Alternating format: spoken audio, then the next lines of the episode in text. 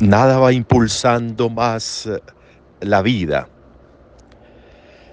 que la capacidad que tengamos, primero de conocernos y segundo, de estar atentos a las preguntas que la vida nos va suscitando o a las preguntas incluso que la vida nos va haciendo.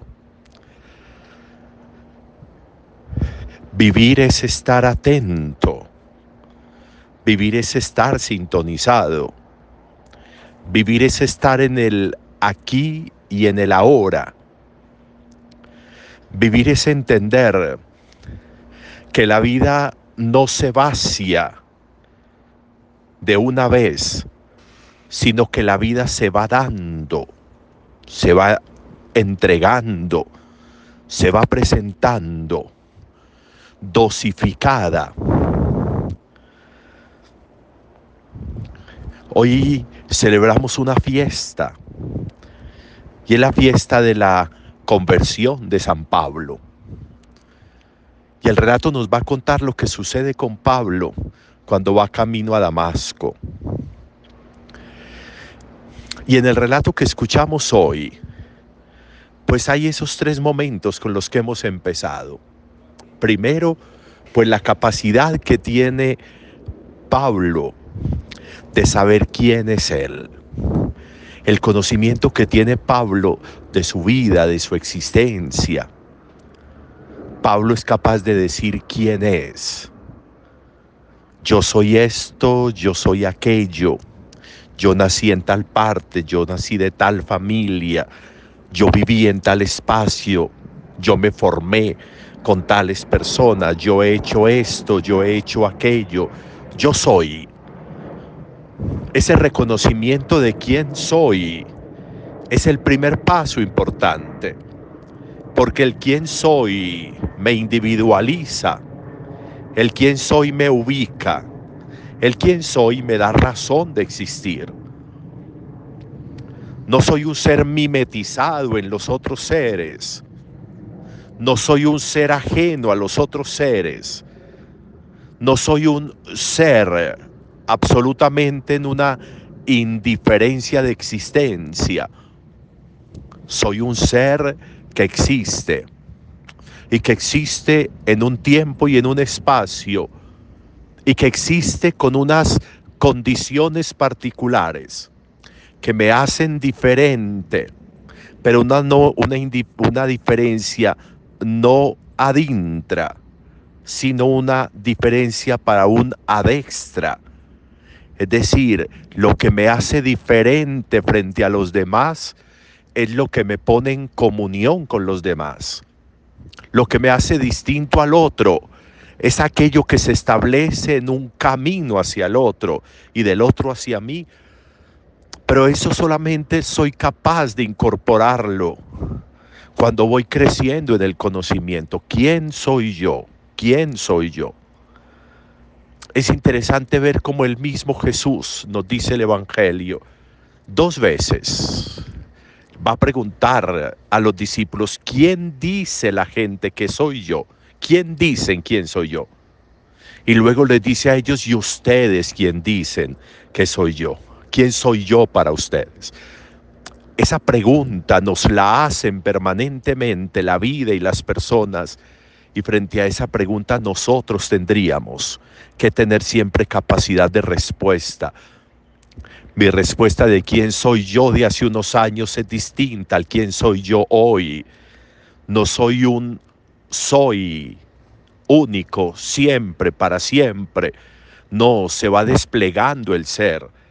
Y por eso lo que ayer era, puede que ya hoy no sea, sino que hoy soy el descubrimiento de un ser distinto, porque la vida me va labrando, me va fraguando de manera diferente y va haciendo que se descubre y se desvele ese quién soy yo.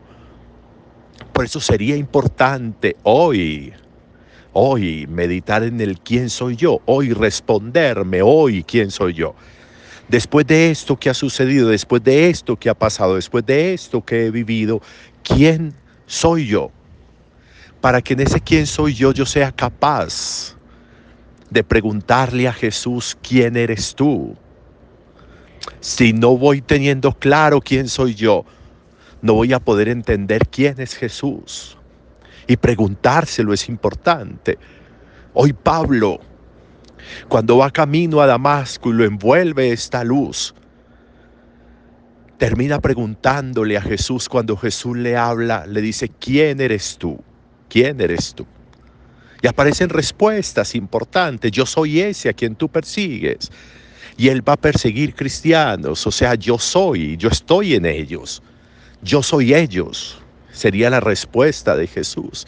¿Quién eres tú? Una pregunta que tendríamos que hacerle. Ya no la pregunta solamente él, ¿quién dice la gente que soy yo? Tendría que ser yo también quien le preguntara a Jesús, ¿quién eres tú? ¿Quién eres tú? para saber encontrarte, para saber descubrirte, para saber relacionarme contigo. ¿Quién eres tú?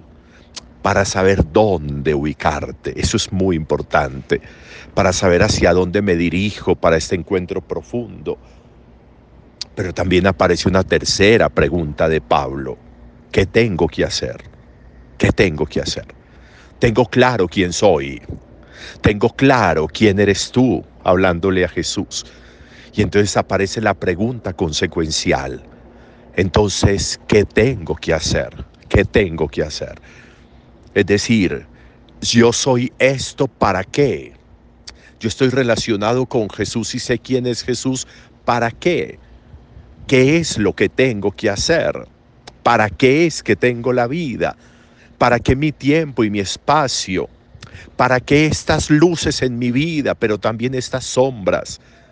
¿Para qué estas cualidades, estos dones? Pero también incluso aquello que me cuesta y que me es difícil, es de reconocerme. Por eso siempre hemos pensado que la conversión no es un asunto moral, la vida no es yo voy a dejar de hacer aquello, voy a dejar de hacer lo otro. No, no son conversiones morales. La conversión es saber quién soy yo, la conversión es reconocerme dónde estoy hoy. La conversión es reconocer y decir para qué es que estoy. Eso es conversión. Y eso es lo que requerimos. No nos piden hacer o dejar de hacer cosas. Las acciones no definen a nadie, porque hoy puedo hacer esto y mañana puedo hacer lo contrario. Es el reconocimiento de quién soy. Es el reconocimiento de quién es Jesús y es el reconocimiento de hoy, sabiendo quién soy y quién es Jesús, mi vida para qué está, qué es lo que tiene que mover mi vida. Importante porque Pablo en su conversión nos ha marcado caminos y pautas esenciales, fundamentales para la vida. Pablo es un cristiano auténtico que nos tiene que mover a autenticidad en la vida. Desde ese, de nuevo, desde ese quién soy yo, desde ese quién eres tú, desde ese qué es lo que tengo que hacer.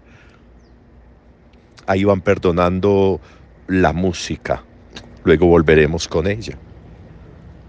Buen día para todos.